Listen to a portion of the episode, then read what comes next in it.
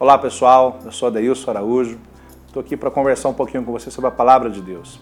Você já ouviu alguém próximo a você dizer assim: Eu estou na igreja, vou à igreja e mesmo assim eu tenho enfrentado algumas lutas, algumas crises e algumas adversidades?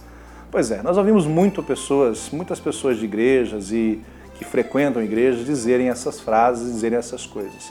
Deixe-me trocar uma ideia com você concernente a isso. Qual é a razão real pela qual nós estamos na igreja e somos igreja?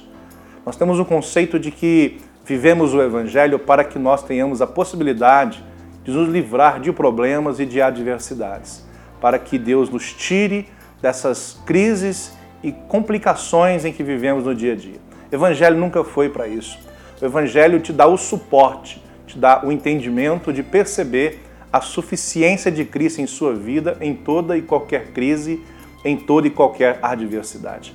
Viver o Evangelho é muito mais uma capacitação de fé na sua vida para suportar o que virá pela frente. E sempre virá problemas, sempre virão problemas, sempre virão adversidades. E nisso nós entendemos que precisamos compreender o significado da palavra de Deus.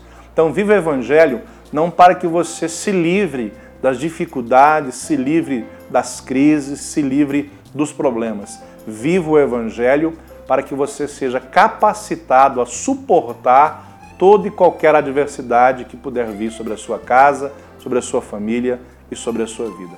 A palavra de Deus diz o seguinte, capítulo 10, versículo 38 do livro de Hebreus, diz assim: O meu justo viverá pela fé. Se ele porventura retroceder, a minha alma não se compraz nele.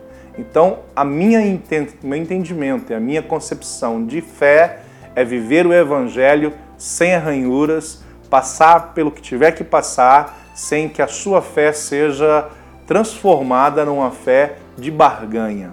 Viva o Evangelho, viva Cristo e que Deus te abençoe.